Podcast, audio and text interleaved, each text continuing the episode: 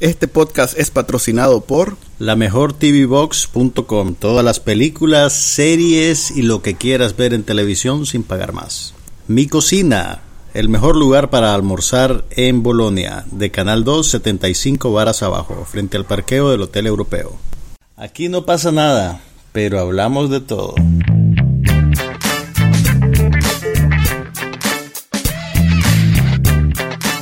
Podcast sobre cine, TV, tecnología y todo lo demás.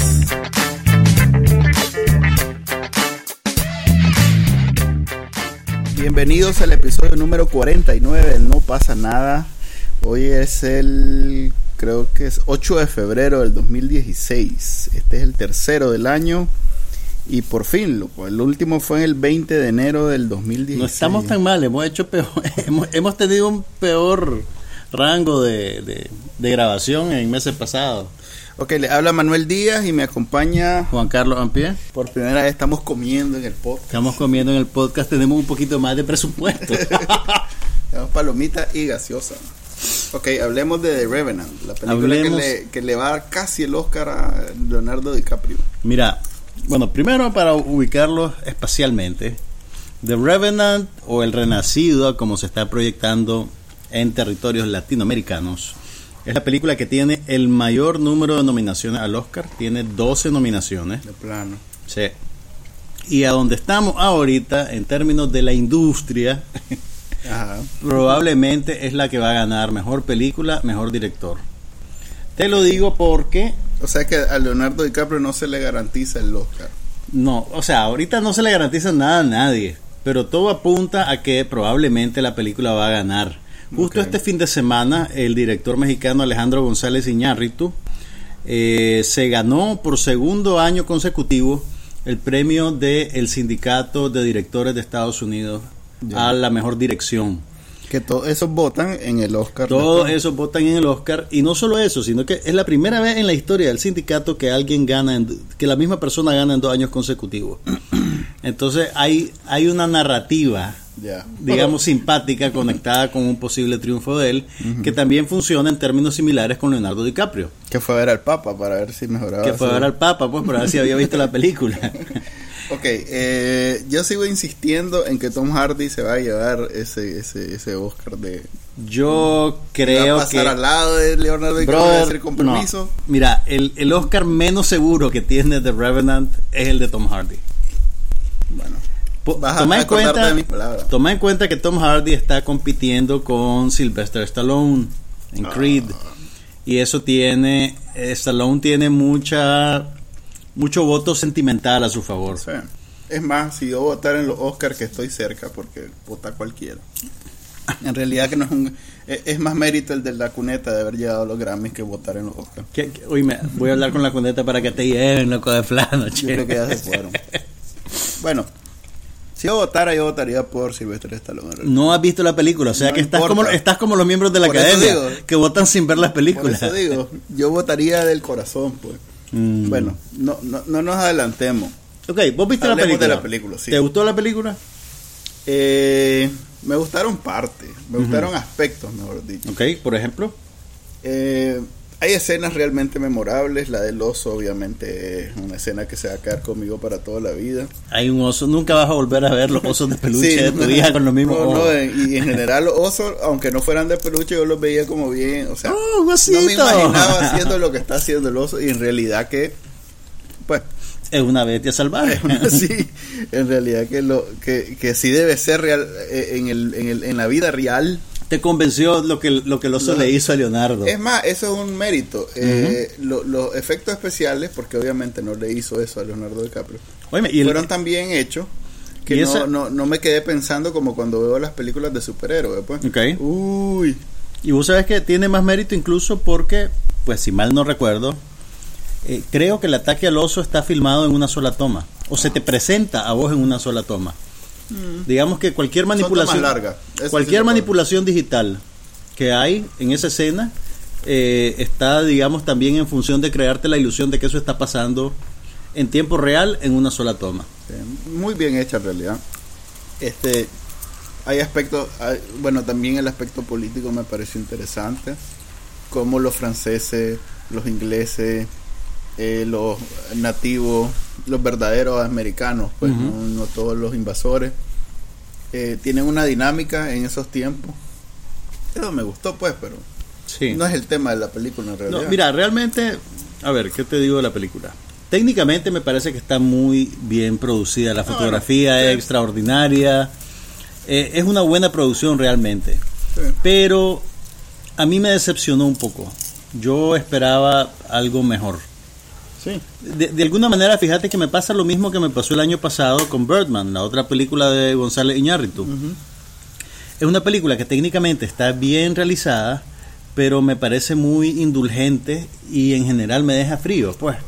Como indulgente. Indulgente quiero decir, por ejemplo, en el caso de The Revenant, eh, es una película para la historia que cuenta y la manera en que la cuenta es una película demasiado larga.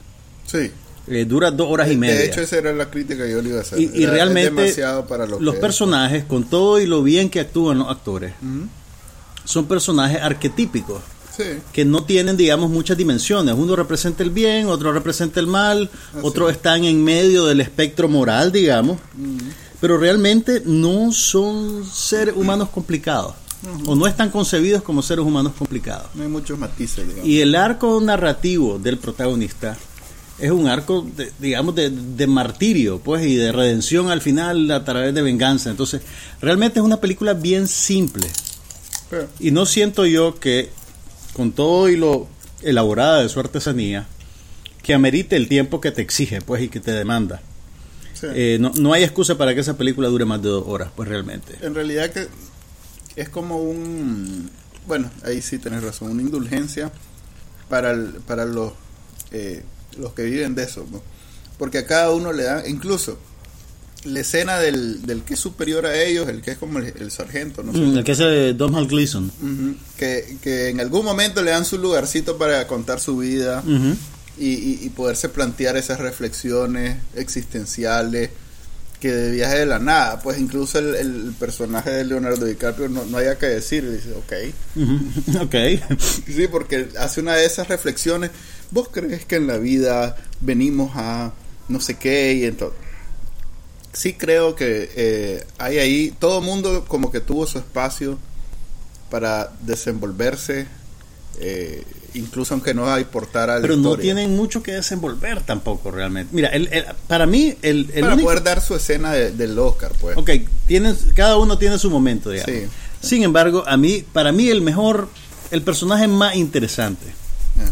es el muchacho este que interpreta a Will Poulter, El hijo eh, de Bridger se llama, que es el que está como atrapado entre los dos polos, entre Leonardo DiCaprio y, Ah, y Tom. Hardy, exactamente. que hizo un excelente Tiene papel un en la película aquella eh, We Are the Millers. Exactamente, sí, sí. fue- hizo un buen papel en esa comedia, que era una comedia pendeja, Ah. y hace un gran papel en esta película. Y su, la escena en la cual Tom Hardy lo está convenciendo de que se tienen que ir y dejar a Leonardo DiCaprio agonizando en la nieve, y que el, el hijo de Leonardo DiCaprio desapareció y no va a volver cuando sabemos que lo acaba de matar.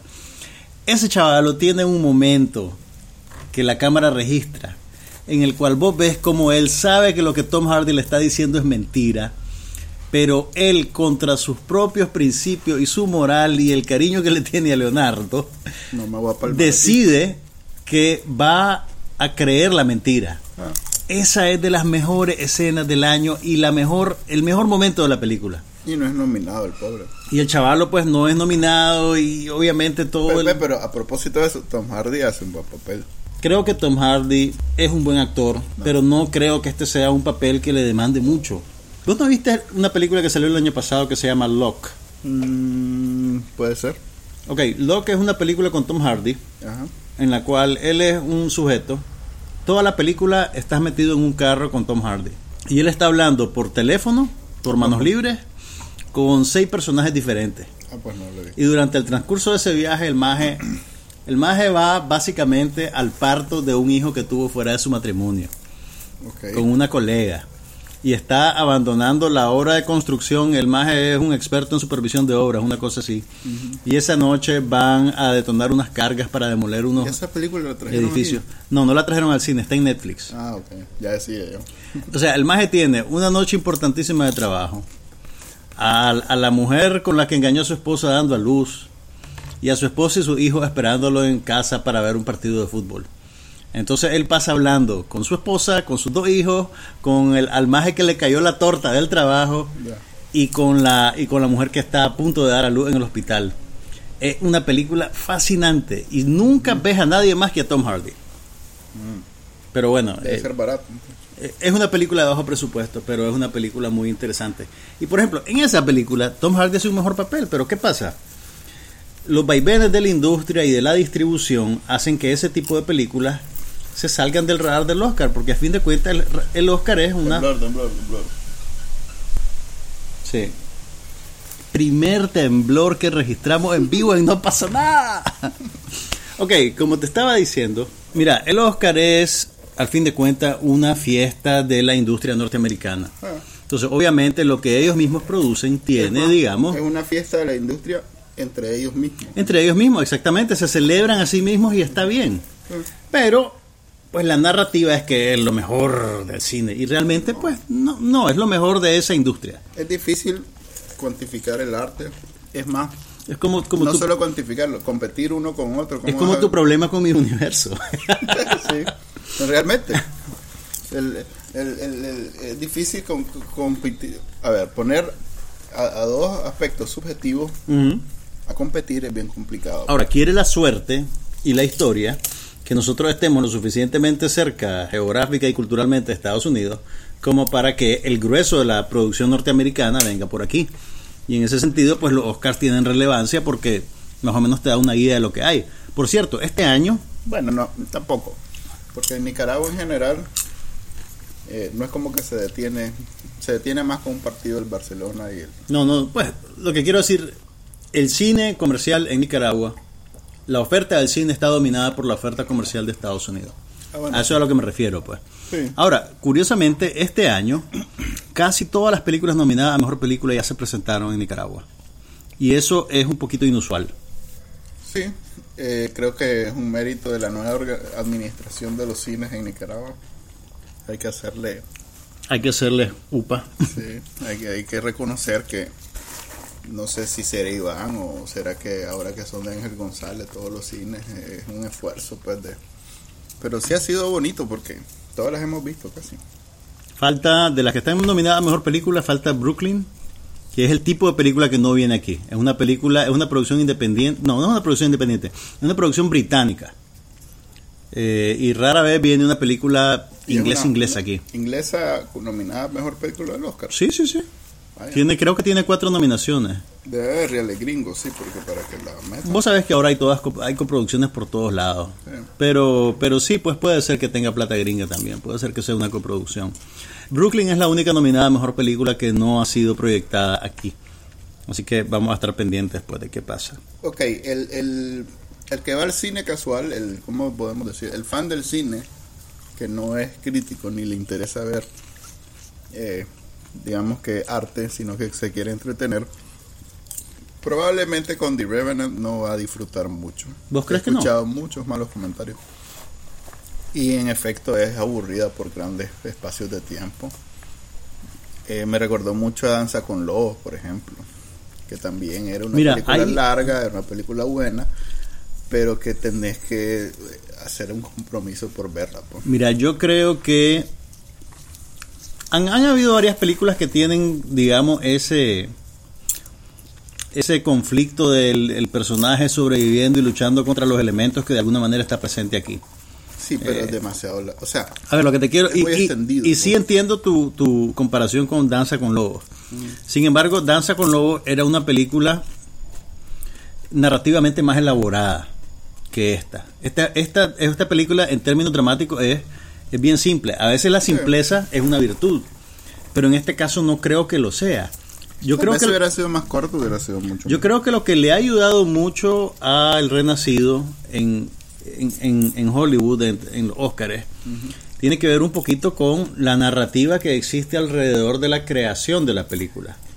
Eh, se ha hecho muy público. O sea lo- que el departamento de marketing tiene tanto mérito como el de... no, no tanto el de, pues, no, no solo Está el claro marketing. que todo eso es estrategia de marketing. Sí, ok, ok, ok. Nada de eso Lo que te quiero decir es que la, la- la producción de la película fue tan complicada logísticamente. O por lo y menos tanta- es lo que nos venden en la estrategia. O sea, cre- creo, yo creo, o sea, sí debe haber sido una película difícil de filmar. Ok. Y cuando esas historias se filtraban, no se filtraban a través de canales que usualmente están más dedicados a Te está- estás cayendo en la trampa del mercado. oír el cuento. Hombre, estoy recapitulando lo demás para que la gente entienda de dónde venimos. Durante la filmación de la película, por una serie de factores, fue una filmación tremendamente difícil. Sí, hablamos de eso. Y además cara. anterior. Entonces, ahora que la película se presenta y, Sí. que, y que es una película sólida, digamos, hay toda una narrativa de redención.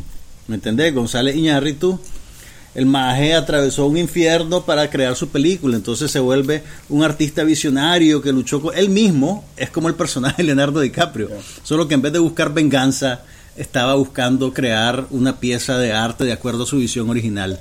Y esa en sí misma es una historia bonita, ¿me entendés? Es una historia que habla bien de la gente que trabaja en Hollywood, porque él trabaja en Hollywood. Es mexicano y nos gusta apropiarnos de él como latino, pero realmente él es un cineasta bien inserto en la industria. Lo cual me hace pensar que no estamos largos de tener un premio de Oscar para la campaña de mercadeo de las películas. Mm, no sé, Porque fíjate. eso es puro. O sea, debe ser o muy común y simplemente nadie se había molestado en explotar. Mira, yo creo que es algo que existe desde que existen los Oscars, solo que ahora, por la manera en que los medios han evolucionado, se vuelve parte del discurso que el, espe- que el espectador recibe. Pues, ¿me entiendes? Hay maneras de saber todas esas cosas ahora que antes no existían. Sí. En la época de oro de los grandes estudios, los grandes estudios tenían departamentos de prensa que microadministraban la vida de los actores y plantaban historias en los periódicos y en las revistas y era un sistema bastante cerrado y eficiente. O sea, el público no se daba cuenta realmente de, de que la fulanita realmente no, no estaba enamorada del marido, que el tal actor era gay, que la otra tenía un hijo fuera de matrimonio y ese tipo de cosas que ahora es fácil saber. Pero bueno, en resumen. Cerramos, cerremos el Revenant. Cerremos ¿Qué- el Revenant. Ah, bueno. ¿Qué es para vos? DiCaprio yo creo que sí va a ganar. Eh, Porque de la misma manera que tenés esa narrativa positiva favoreciendo a González Iñárritu, por encima del maje del Danish Girl. Sí, por encima. ganó, por enci- él ganó el año pasado Eh, y esta película no tiene Es de viaje bait para el... Oscar bait, es lo que Sí. lo que dice encarnada de Oscar, ¿verdad? Sí, de viaje como para, a ver, ¿por qué votarían ustedes? Y todo el mundo dijo por qué y ellos hicieron ¿Sabes qué pasa? Que los mismos factores, sin haber visto la chica danesa, yo creo que los mismos factores que pueden aplicarse al concepto de esa actuación de ese actor se aplican también a Leonardo DiCaprio. Es un papel difícil, físicamente demandante y además al pobre Leonardo le tocó escaparse de congelar tres veces y él es vegetariano. ¿Ves cómo, eh, el mercadólogo logró incrustar tan profunda la No- historia que no la puede separar de la... Es lo que te estoy diciendo. Es lo que te estoy diciendo. Lo mismo te pueden decir de la chica danesa. El más inglés y tuvo que hacer un, un acento holandés y además vestirse de mujer y todas esas cosas. Leonardo DiCaprio es vegetariano y tuvo que comer carne cruda y se escapó de congelar tres veces. Pero hay cierto momentum a favor de Leonardo DiCaprio con la idea de que ya le toca, entre comillas, ¿me entendés? Y yo creo que si, que si se merecía el Oscar, se lo merecía el año pasado por el Lobo de Wall Street. Pero ahora, toda la buena voluntad acumulada por el no haber ganado con el Lobo de Wall Street le va a ayudar. Y es el que se va a llevar el Oscar. Ok, recomendada solo si tienen mucha paciencia. Yo creo que ya la quitaron de todo. No, todavía está. Todavía está, pero en una sala pequeña. Y yo estoy de acuerdo con vos en recomendarla con reserva. Pues realmente yo esperaba que me gustara más realmente. Ok, hablemos de Hateful Eight, que esa sí la acabo de ver el fin de semana. The Hateful Eight se está proyectando como los ocho más odiados. Es la última película de Quentin Tarantino. ¿Qué La te más reciente. La más reciente. Sí, es la octava película, larguísima, fíjate. Es no me larga. esperaba que fuera ¿No tan te esperabas larga. que fuera tan No, larga? Más de tres horas. demasiado. ¿no? Un poquito más de tres horas. Sí, pues, pero más de tres horas. Ok, ¿qué te pareció? Eh, de nuevo, lo, lo- los trailers no, no, no me ubicaron en lo absoluto en la trama de la película. Me la esperaba muy diferente. Pero fue, pues eso está, está bien porque así no, no, no, no, llego con la idea que ya la vi. Eh, me gustó. Eh, es típico Tarantino.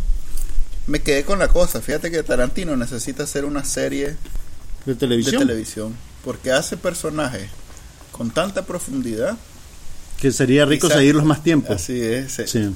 En realidad que debería, eh, se está desperdiciando el maje. Mira, ¿qué te diga? A mí me encantó la película. ¿Te gustó? La disfruté tremendamente. Y, contrario a lo que vos decís, no creo que sea una típica película de Tarantino. Por lo menos no al principio. Ok, ahí, ahí yo tengo un comentario. Es una separación de las últimas, tal vez cuatro películas de Tarantino y es una, para mí, está regresando al, a- al tiempo de Reservoir Dogs.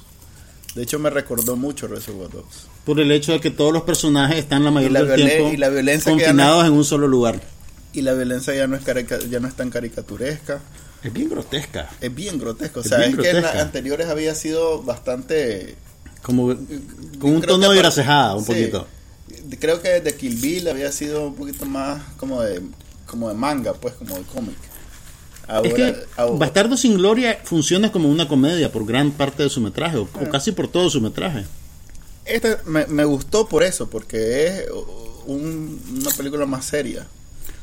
Eh, no sé, eh, solía ser un poquito más complicado de entenderle y ahora hace como concesiones explicando. Eh, hizo un par de capítulos, de nuevo separó la película en capítulos. Sí, Y un par de ellos fueron demasiado explicativos. pues. ¿vos crees? Sí. ¿Cuál?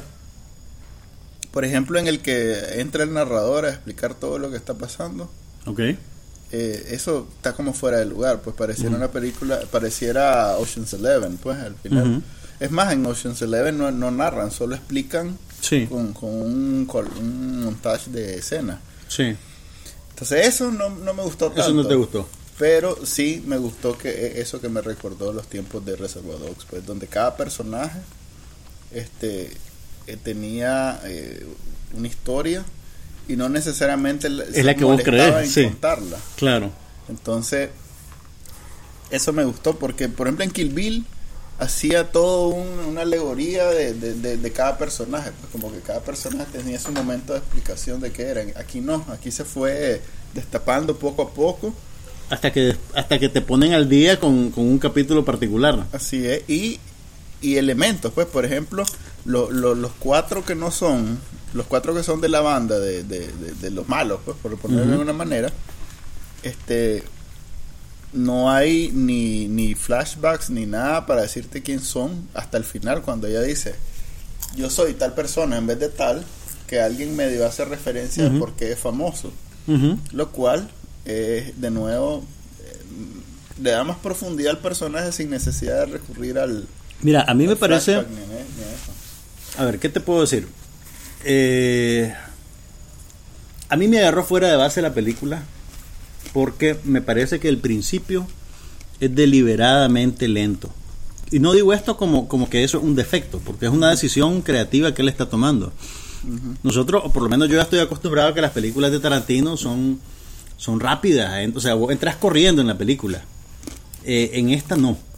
En esta tiene un ritmo anticuado.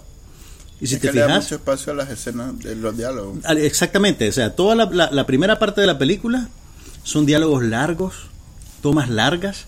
Si te fijas, cuando, cuando tenés una conversación, Sí. te quedas sobre, un, sobre el mismo personaje mientras está hablando. y ninguna Y los mismos diálogos, y los mismos diálogos son repetitivos.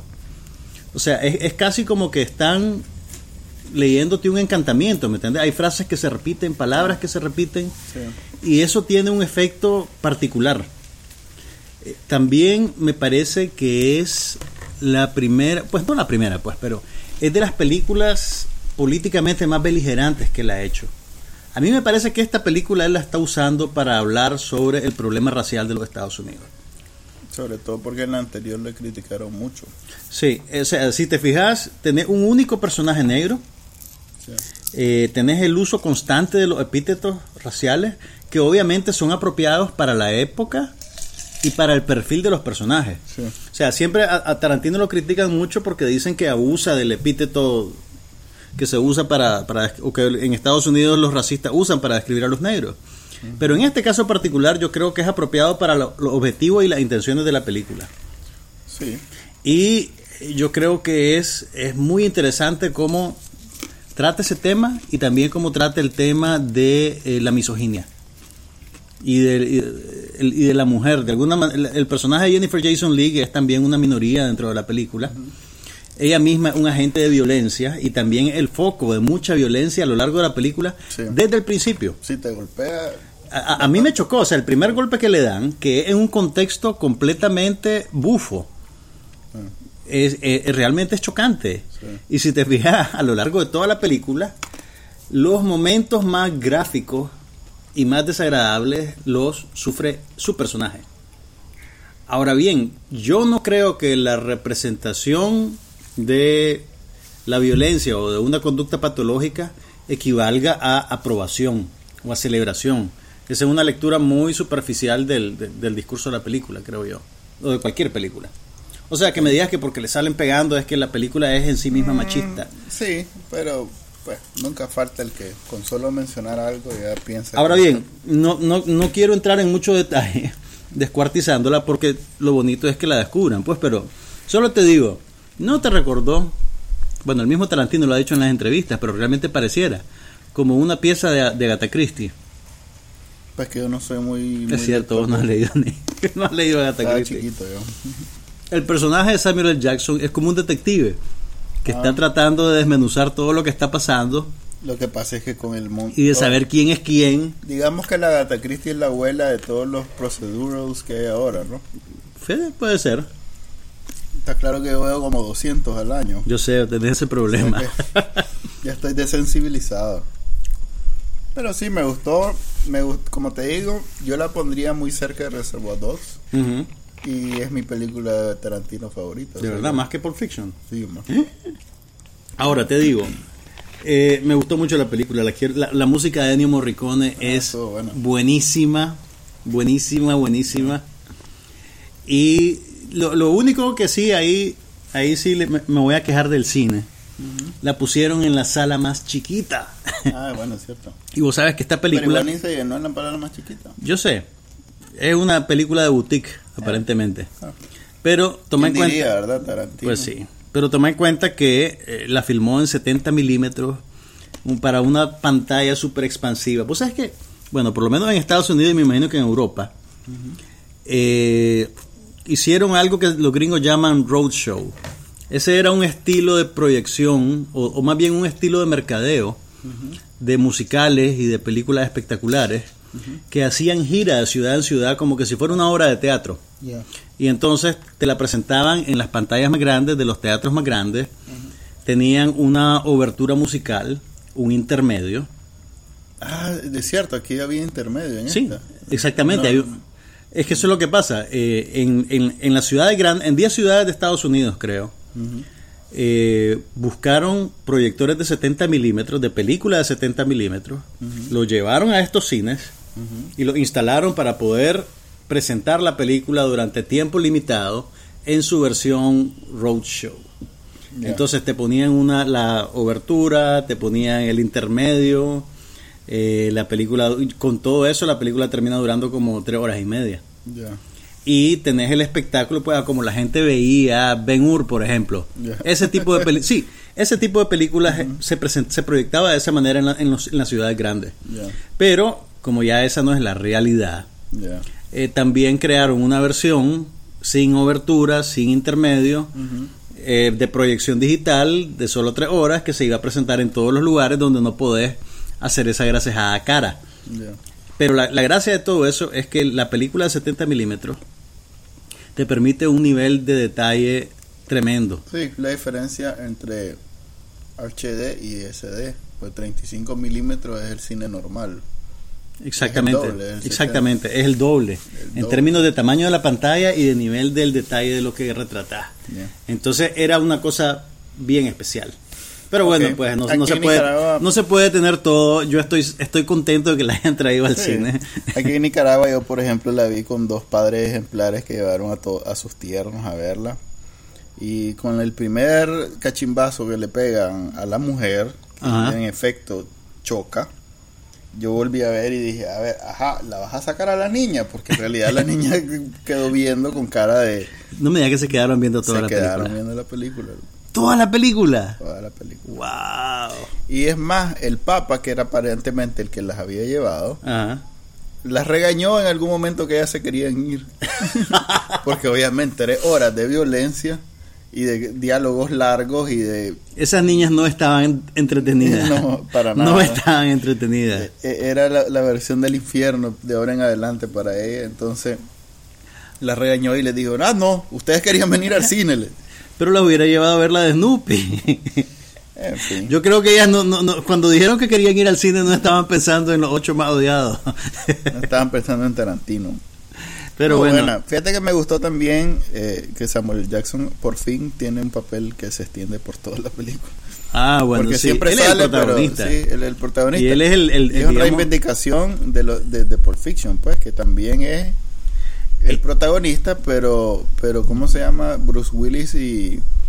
comparte protagonismo en Pulp Fiction. Mm, Pero no se ve... Él es sea, el, él es hoy el en centro, día- él es el centro moral de Pulp Fiction. hoy en día, este, Pulp Fiction no se recuerda como la película de, de donde eh, Sam Jackson, este, ¿cómo Pero- se llama? Bruce Willis y ¿cómo se llama? Y, John Travolta. y John Travolta compartieron el protagonismo. Se recuerda como la película donde John Travolta regresó Resucitó.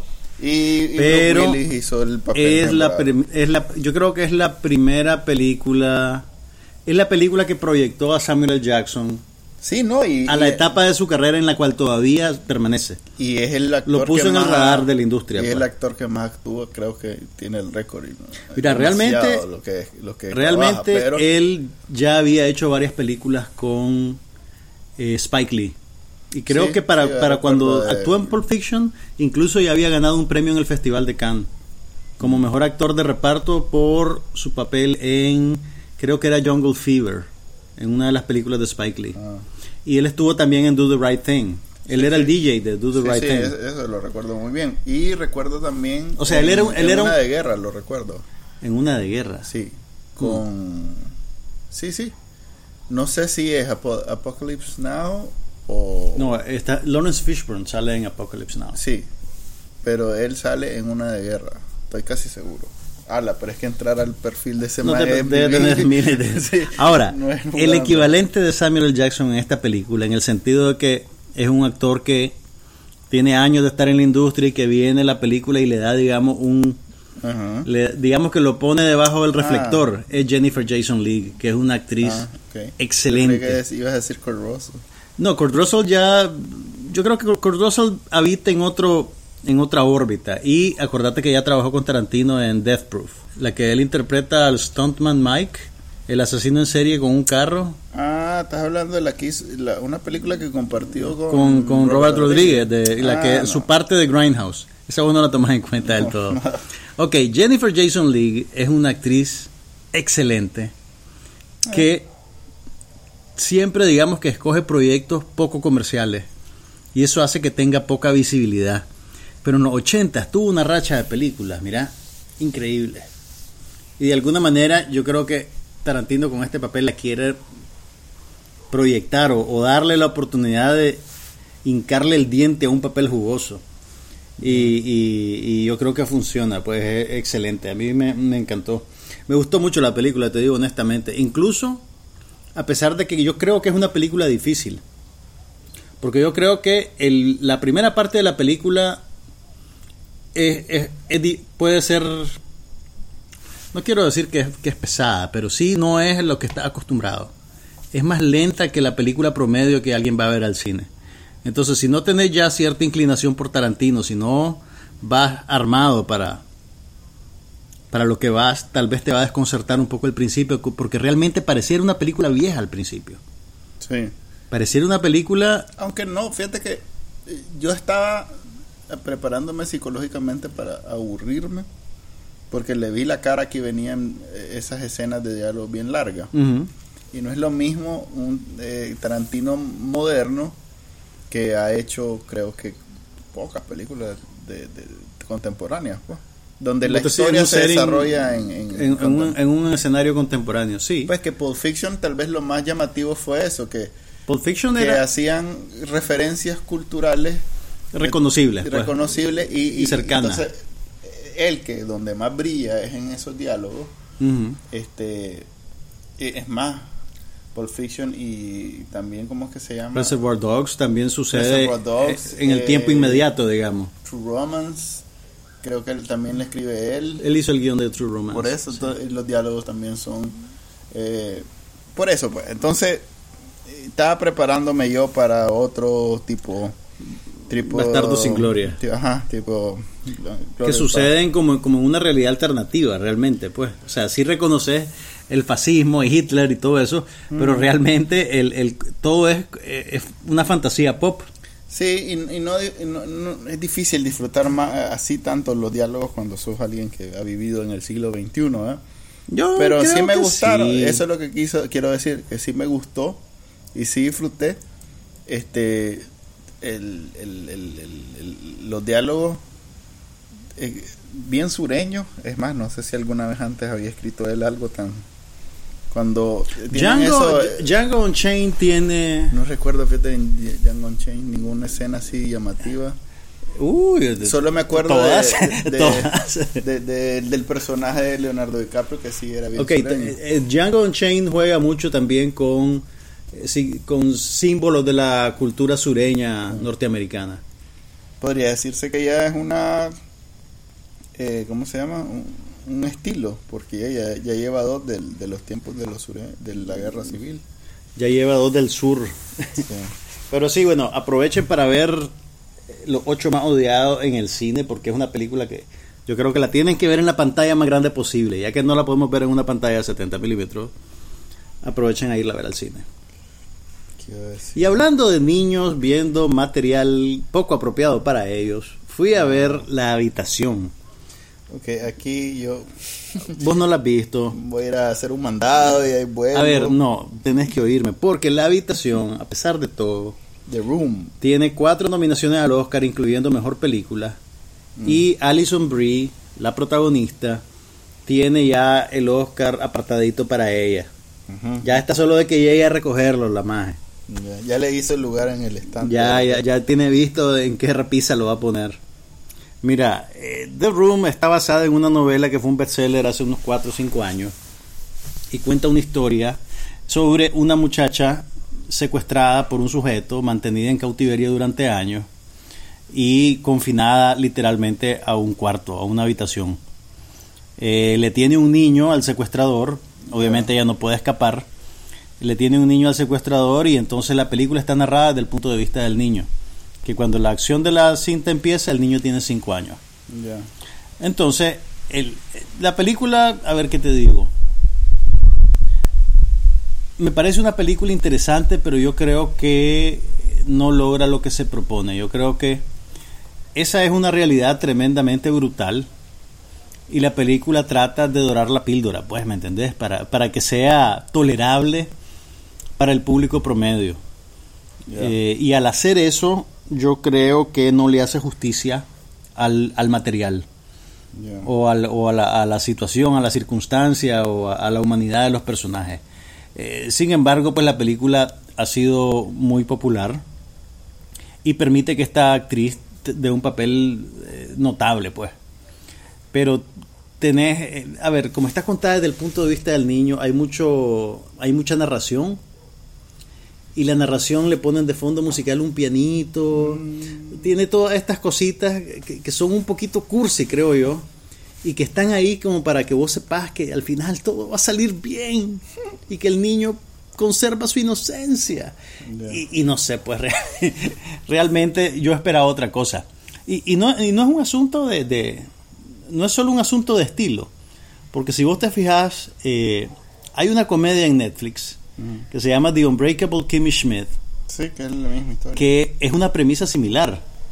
Y esa es una comedia, eh, es una comedia muy efectiva que por el hecho de ser comedia no se burla de los personajes y, y yo creo que más bien, digamos, te hace pensar sobre ese tipo de violencia y ese tipo de situaciones.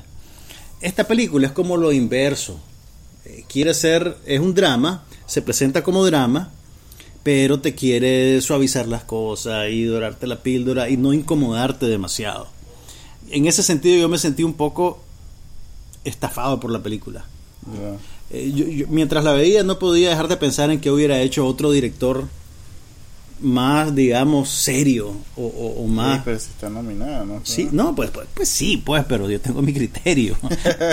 Mira, ahí- mientras la veía decía, puchica, ¿qué hubiera hecho David Cronenberg con este material? Así, hombre. ¿O qué hubiera hecho Michael Haneke con este material? Pero lo que tenés, pues, es una película, Ah, bueno, Promedio. Es que, es que vos le das seguimiento al drama, ¿verdad? pues, sí. Ya, ya, es que. Entonces, el, el- a ver, la película tiene sus aciertos. La puesta en escena es bien interesante. El principio de la película, que, que es la parte que se desarrolla en el cuarto, es, es- es bonito ver cómo el director y el editor hacen que funcione la realidad del cuarto y que y ponerte en el punto de vista del personaje. Eh, una vez que salen del cuarto, logran hacer que la realidad más banal y mundana se sienta como una cosa extraña y de alguna manera sí logran que el punto de vista del niño sea el que gobierne la película. Entonces, espacios banales como una casa de clase media, un hospital, eh, una calle, a como la película los presenta realmente los sentís como, como, como un espacio extraño, como, como un lugar eh, raro que nunca antes habías visto. Eh, es una cosa bien particular y bien interesante. Eso, eso fue de las cosas que más me gustaron de la película. Pero incluso eso, pues yo creo que al final está puesto al servicio de una historia que no hace lo que debería, pues, o no hace todo lo que debería hacer. Ok. No. A ver, a ver si te entiendo. Podría ser un poco más oscura. Esa es la. No digo que, o sea, no, no, no es que quisiera que fuera oscura por, por- porque soy darks, pues, ¿me entendés? Simplemente yo creo que el ángulo de el triunfo del espíritu humano es probablemente el menos interesante de todos los ángulos que podés el, explorar. El, el ángulo del, del, del humano malo que No, no, no. los- O sea, No, pues. a ver, creo que, es una es una mirada un poco superficial a, a- a la situación que la película plantea. Y, y en- entiendo, pues, o sea, entiendo por qué haces eso. Pues si haces una película que, que tenga, digamos, aspiraciones taquilleras para un público medio. O que esté, digamos, montándose en la fama del libro, porque el libro aquí no lo conocemos, pero fue un bestseller en Estados Unidos y en Inglaterra y en los países de habla inglesa, pues, y se tradujo incluso a varias lenguas. Entonces, en alguna medida probablemente está sirviendo también a los lectores de ese libro y no podés apartarte mucho de ello, pues, pero es, es el tipo de- ese tipo de historia lo conocemos. Hace unos dos, tres años en, en Estados Unidos, en Ohio creo que fue. ¿Te acordás de ese caso? Un sujeto que tenía tres muchachas encerradas en su casa desde hacía Ajá, años. ajá. Tenés ese caso, por ejemplo, que fue bastante público. Eh, tenés el, el, el, el sitcom este de la Kimmy Schmidt, que también trafica con ese tema. Pero es un tema recurrente en Estados Unidos. Eh, pues, Por eso, al punto que Kimmy, eh, The Unbreakable Kimmy Schmidt no, no necesita gran explicación, pues. En realidad Sí. que ya se monta sobre, no es muy difícil explicarlo, pues, porque es tan presente en... en la cultura. En la en- cultura de los sí, puede ser. Ok. Pero bueno, ahí drama, está. sí. Es un drama. Claros lo que que pasa es que a Manuel, a Manuel a no le gustan los dramas. Entonces, bueno, lo que te iba a contar es que la película tiene todas esas cosas horribles que te conté. Ajá. Y además tenés a un niño en medio de la violencia. Y estoy yo viendo la película. Y de repente entra un señor con dos muchachitas como de cinco años. De cinco, una, una tenía cinco y el otro, no sé si era niño o niña, pero andaba como por seis. O sea, con una bandeja llena de palomitas, de hot dog, con la gaseosa. Yo cuando lo vi entrar, yo dije, esta, como ya había pasado como una media hora de la película, yo dije, esta gente está matando el tiempo mientras empieza su, su próxima tanda. Y entonces no me acuerdo qué estaba pasando y de repente aquel señor salió del cine disparado con esa criatura. Ah, bueno, por lo menos fue alguien. Tal vez era porque ya iba a empezar la película que Ay. realmente iba a ver. no era por preocuparse. Pero se los cuento para que vean los peligros de llevar a tu hijo a ver cualquier cosa A ver, cuando el chihuín se esté orinando en, en la noche. en- no, en el día, mientras sus amiguitos juegan, tal vez es esas películas que los llevan a ver. Ahora, tuvimos un intercambio simpático en Twitter que nos decía, me decían que era puritano. Ah, Es provocación de una individual que quién sabe quién es. No, lo que, lo que te quiero decir es que me dicen que soy puritano por, por decir que no es apropiado que lleves a un niño de 5 años a ver una película donde hay esclavitud sexual, violación, eh, y no sé, yo creo que eso no es puritanismo, yo creo que es sentido común. Pero está bien, y cada quien está, está, está en libertad de criar a los sociópatas que quiera.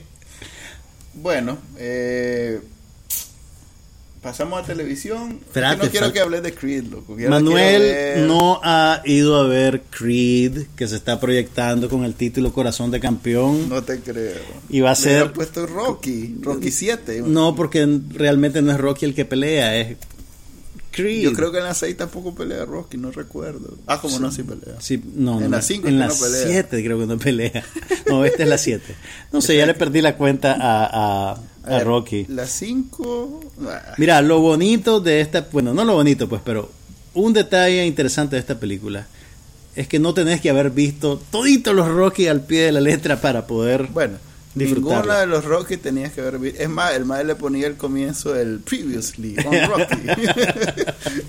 Creo que en el 2 y en el 3 hay un Previously on Rocky. Al Sí, comienzo. puede ser. Hay un montaje ahí Hay un con montaje la para música ponerte al para día. ponerte al día. Mira, no te voy a decir mucha cosa, solo te voy a decir lo siguiente. Esta película es una pieza de cine popular, como magistral. ¿Ah? Como los Rocky originales. O sea, es un tronco de película y es una película para el público masivo en el mejor sentido de la expresión. Está muy bien hecha. Qué Eh, ¿Qué más te digo? A ver, Qué bueno y qué lástima que no le haya explotado tanto. en Estados Unidos sí ha tenido No, digo, mucha aquí, proyección. aquí y aquí que hay tanta mundo, afición por el sí. boxeo, yo creo que están Y todo el mundo perdiendo conoce Rocky. están perdiendo la, la oportunidad, creo yo. No la, no la han mercadeado como O deberían. tal vez se ha convertido el cine en una cuestión tan de privilegiados que no apuntan ya a ese público porque ya saben que no va a No, llegar. no, eh, eh, yo creo que es una película que funciona para todos los públicos. Es No, una película digo, que como cruza. ya perdieron ese público no porque las películas sean feas, sino porque ya hay gente que paga pues, mejor los 10 pesos del DVD pirata. Creo que lo que pasa es que hay demasiadas películas ahorita. Creo que el ¿Será? cine, el, sí, eh, con, con los nominados al Oscar y eso, tienen un cuellito de botella ahí. Entonces tal vez su atención está dispersa. Esta podría ser la película del año, fíjate, en realidad que... Mira, en, en términos de popularidad probablemente. sí. O sea, en, si por la nostalgia. Mira, si el- ponemos en una balanza, fíjate que es interesante eso, porque funciona casi como la guerra de la galaxia, en el sentido de que, de que ok, es una nueva reformulación de una franquicia, digamos, entre comillas, pasada, que ya uno daba por agotada, eh, tiene elementos reconocibles del pasado, pero está ligeramente actualizada, de tal manera que vos la podés ver sin sentirte como que te están sirviendo un plato de comida recalentada, pues, ¿me entendés? Eh, funciona, funciona, funciona perfectamente. Y solo te voy a decir, cuando la vayas a ver, que debería de ser pronto. Ponía atención a cómo están filmadas las peleas. Mira, usualmente, o, o por lo menos mientras yo la estaba viendo, me acordaba de, de- del Toro Salvaje, de Raging Bull, la película famosa de, de Scorsese con Robert De Niro, que es de las mejores películas de los 80. Y hay un contraste con el tipo, con la manera en que en esa película te presentaban las peleas, porque vos sentías que el espacio del cuadrilátero era completamente abierto. Es una, es una, es una, es una cosa rara. En esta película en particular, vos sentís que el cuadrilátero es como una jaula, y como una jaula chiquita de la cual no te podés salir. Entonces la, la amenaza física del otro, de los dos boxeadores, se siente más, es más patente, es más, es, a ver, ineludible, no podés escapar. Eh, so- son unas secuencias súper bien coreografiadas y son súper claustrofóbicas. Siempre lo hizo muy bien Rocky. Son súper, pero, pero yo creo que esto es diferente incluso que las otras películas de Rocky. Porque me da la impresión que usualmente cuando te retratan una pelea de boxeo en el cine, no en Raging Bull, Raging Bull es un clásico y está en un altar, pero usualmente las, las peleas de boxeo se retratan por, se explota mucho su ángulo sensacionalista, digamos, ¿verdad? El- el- eh, es una secuencia de acción por excelencia, ¿verdad? Acá es como que estás metido en un drama primario. Es una cosa como de sobrevivencia. Fíjate que lo que yo no sentí en El Renacido, en toda la película, a pesar de que te retratan objetivamente la lucha de alguien por sobrevivir en unas situaciones adversas, lo sentí viendo... Sufriste, pues. Exactamente, las peleas en esta película eh, son una cosa extraordinaria, la manera en que están dirigidas, retratadas, filmadas, editadas, es, y realmente, puchiga, te digo, el boxeo es un deporte brutal. Pero bueno, anda vela, anda vela, anda vela. Mira, ¿sabes cuál es el problema? Esta semana estrena Deadpool. Ok, anda mañana. Ay, Viera. si acaso tengo para un día. Aprovecha ahorita que está en la sala más grande del cinema. Ya después te van a meter a los closets esos chiquitos. Ok, eh, hay que ir a ver Creed. Así que vayan a ver Creed, vayan a ver Creed. Hablemos de, lo, de los trailers que salieron en el Super Bowl. ¿Viste? ¿Alguno? Ni uno solo. Mira, solo vi vía Twitter, porque inmediatamente los liberaron en Twitter, el de Coca-Cola con los... Pero ese es como... No, yo estoy hablando de trailers de películas. Ah, los tra- ah, ¿cómo no? ¿Cómo no? Perdón, pensé que me estaba hablando de los spots. Vi el de Born, que no Ah, me acuerdo ok. cómo se Que llama. Dura 10 segundos, una cosa así. que dura 30, segundos. 30 segundos. Que eso, eso es lo que duran los anuncios de Pues sí, pues, tradicionales. pero, pero es que yo no los vi en el juego. Ajá. Los viste Eh, después en YouTube. De los, dos, me los lancé todos hoy en YouTube. ¿Y viste trail, eran trailers completos o eran los 30 Ah, bueno, no segundos? sé. Lo que pasa es que, bueno, cada quien le- o le mete muchas escenas o, o no le mete nada. Ujú, Por ejemplo, el de Guerra Civil ujú. de este de Marvel Ajá. Le metieron Ese es el de Capitán. América, ¿no? Capitán es el siguiente capítulo del Capitán América. Sí, que es- tiene ahí una toma al final donde se ve quiénes están contra quién. Ujú. Ok, ese trailer estuvo eh, para los que siguen la, la No diga saga, por favor, no diga saga. no, no, para los que siguen las No diga historias MCU, no diga MCU. Para los que siguen las historias de Marvel estuvo interesante.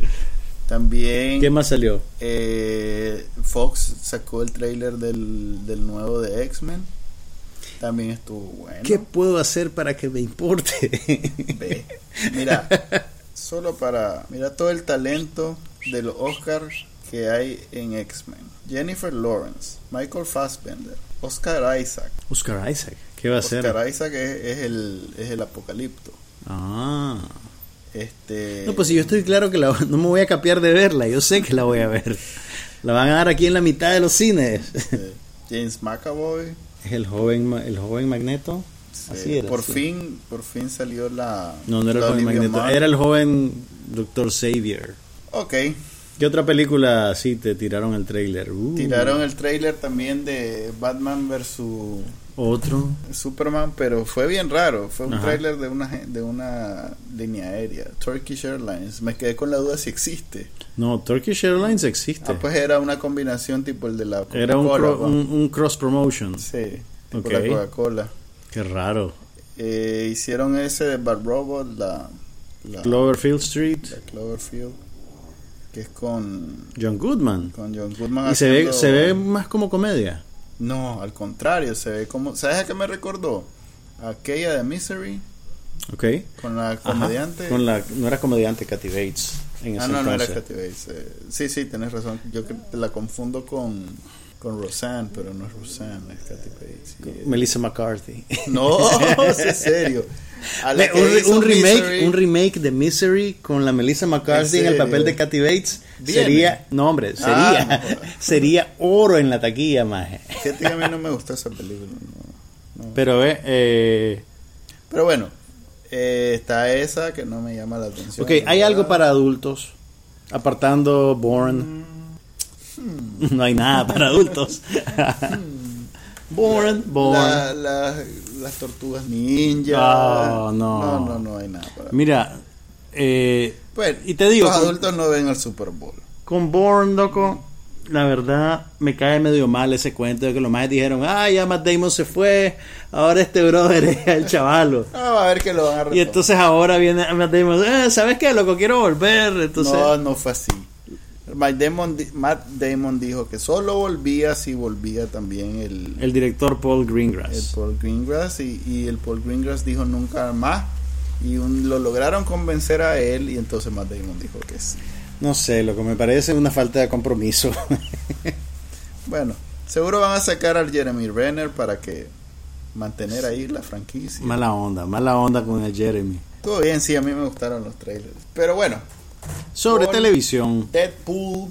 Deadpool Esta empieza semana, este jueves. A ver, explícame, semana. explícame por qué estás al borde de dar a luz una camada de gatitos por Deadpool. Porque por... A ver, ¿Es porque usaron la canción de Salt and Pepper en el trailer? no sé serio. A ver, es lo que trata de ser, eh, digamos, Iron Man y, y- y estos más que se las tiran de, De grasejos. Ajá, de, ban- de bandidos y graciosos, eh, sin ninguna pretensión de ser PG-13. pues, eh, en realidad que, primero que es la primera que R. Ok. Yo creo que solo esta... Es la primera película de Marvel clasificada R. Sí. Ok, eso quiere decir que tiene... Tal vez alguna Punisher fue, pero Punisher no tenía humor. Era Sí, solo por la era solo por la violencia. violencia, ok. Este más es sí, este más Ok, es quiere decir que va a tener comedia que- chistes de tono subido y violencia gráfica, pero en tiene términos humor negro. Y tiene humor humor negro. negro. ok. Eso es nuevo en Ya había aparecido el personaje en otra película de Marvel, ¿no? ¿En cuál? Sí, con el mismo actor. Con Ryan Reynolds. Sí, hombre. ¿En cuál? En una de las en una de las balurdes de Wolverine, creo que la primera, de hecho. Ah, que es cierto, termina- es cierto. que el- que el- que la- Pero no, pero yo creo que era otro actor. termina en- no, era Ryan Creo que era Reynolds. otro actor. Era Ryan Reynolds. Ok. que termina en un como eh, en un como reactor Ujú. en donde sale Eran corriendo- tres y salían tres personas. Eran sí, otros era dos. él y su hermano Él y, un- y uno que usaba naipes con Blackjack, no sé quién ah era bueno sí cosa. también Sí, salió este cómo es que se pero ya no me acuerdo en qué película era, pero hay una película de sí, esa. ese ese es el, el- Pero no era Ryan Reynolds. cómo no Ryan Reynolds salió de Linterna Verde. sí pero también salió de, de Que, por de cierto, en esa Vos que sos conocedor de estas cosas de Marvel, te voy a preguntar. linterna verde DC Yo sé, pues, de superhéroes. Si Ryan Reynolds sucumbió, digamos, en Linterna Verde, que no funcionó como película y fue un desastre de taquilla, no está expuesto a que le pase lo mismo con Deadpool. no has visto el trailer Claro que he visto el trailer, me lo sé de memoria, tengo seis meses de estarlo Ok, viendo. ¿no viste lo que dice que cuidado me hacen verde y animado Ok, ese es un chiste, ese es un inside joke, pues, pero mi pregunta es, Mm. Bueno, no, la verdad pues solo es... Es que mira, a ver, Deadpool en realidad que incluso dentro de los cómics eh, tiene un lugar especial. O sea, es el, es el recurso para cuando Marvel se quiere quiere libertades en cuanto a ser un superhéroe no políticamente correcto, diciendo cosas. Y es más para no adultos, somos- pues. Sí, es más para adultos. Ok, pero todas estas películas las mercadean para público juvenil e infantil. No, no, no tanto, loco. Fíjate Acabamos que de ha trascendido. Pero acabamos de hablar de gente que lleva niños de 5 años a ver The Hateful Eight. Ok, pero este Ese es el mercado de Deadpool. Este R. a ver, esta no pretende ser taquillera. Ok. Hmm. Eh, eso es un detalle que en algún momento el estudio le dijo a Ryan Reynolds, toma, brother, hacer lo que querrás con ella. Y ha hecho exactamente eso. ¿Quién la está dirigiendo? Fíjate que no me he fijado. Quien sea, no es nadie muy caro. Lo que a mí me llama la atención de Deadpool es que va a ser la primera película de superhéroe en su especie. ¿Cómo así? ¿Por qué? ¿Qué quieres decir exactamente? Con, quiero decir que va a ser humorística, vulgar, grosera. Nunca falta un vulgarcito. No, siempre falta un vulgar. Mira, tiene do- dos cositas. Primero, derriba la cuarta pared. Mm, Eso bueno. no ha salido nunca en... en- Sí, hay. eh, Robert Downey Jr. hace algo así. No. Ocasionalmente, sí. No, lo que hace Robert Downey Jr. es que juega con el estigma de ser superhéroe. Que ya eso, imagínate cómo será que ya eso es una de las cosas que lo hace tan memorable como, personaje, porque era primera vez que un superhéroe jugaba con ser superhéroe, Ok. bromeaba con eso. Este maje derriba la pared. O sea, es como que vos, todas estas bromas que hacemos de Marvel, las haga alguien en la película. Ok. Eh, Ok, vamos a ver si eso funciona. La gente se toma muy en serio sus películas de superhéroes. Ese es el punto. Este es que Para el que, el, que está cinismo, listo para Sí, está- está- está burlarse listo para de las películas que tanto quiere. gusta, sí. Ok, ok. Por eso digo, es, es la primera. ok, vos y yo sabemos que la voy a tener que ver. Además, TJ Miller tiene un buen, excelente sentido del humor. Fíjate que Morena Baccarin, que es el interés es, la, es la romántico, muchacha de, de- del comisionado Gordon en Gotham. sí, está en los dos universos Uh, los dos universos. a la misma vez. ¿no? Me encanta cómo usan esa palabra. Pero bueno, vamos a ver en de Flash. En Flash del WB, Ajá. van a ir a Earth 2 ahorita. Me está. Hablame en un lenguaje que yo conozca. Está bueno Flash. pues. Ok, Están ok. haciendo mucha... A ver, vienen dos capítulos, uno de Arrow y uno de Flash, que, que como que va a ser este, el highlight de esta temporada. por lo Ok. menos La primera La temporada ahorita está como a la mitad ya. Sí. Ok, ok. Han estado bien, meh, pero vienen dos capítulos muy buenos. Hablando de televisión, ya que tocaste el tema, estoy viendo una serie que tenés que ver, Manuel Díaz. ¿Cómo se llama? Se llama Unreal. Hmm. Es una serie. Te voy a decir hasta el final quién la produce porque si no, no le vas a dar credibilidad. Ya voy a buscar en. Pero te voy a decir, es una serie que se escenifica durante la producción de un reality show tipo El Bachelor. De esa que tenés a un muchacho que es como Mm, príncipe y 12 bellas muchachas que se pelean por él y que compiten y que al final va a encontrar el amor de su vida. Pero el drama real de la serie está en el equipo de gente que lo produce, en las manipulaciones que tienen que hacer para generar, digamos, drama televisivo comerciable y en la cuenta que el hacer esas cosas les pasa. Es una comedia de humor negrísimo, negrísimo, Sí. negrísimo y está súper bien hecha. Súper, súper bien hecha, te la recomiendo. Y la produjo Lifetime. No. Sí, sí, sí. Uy. No, yo sé, uy, eso es lo que decís porque uno asocia Lifetime, que era una cadena de cable concebida para amas de casa con películas de bajo presupuesto Todavía. para la Tori Spelling. Sí.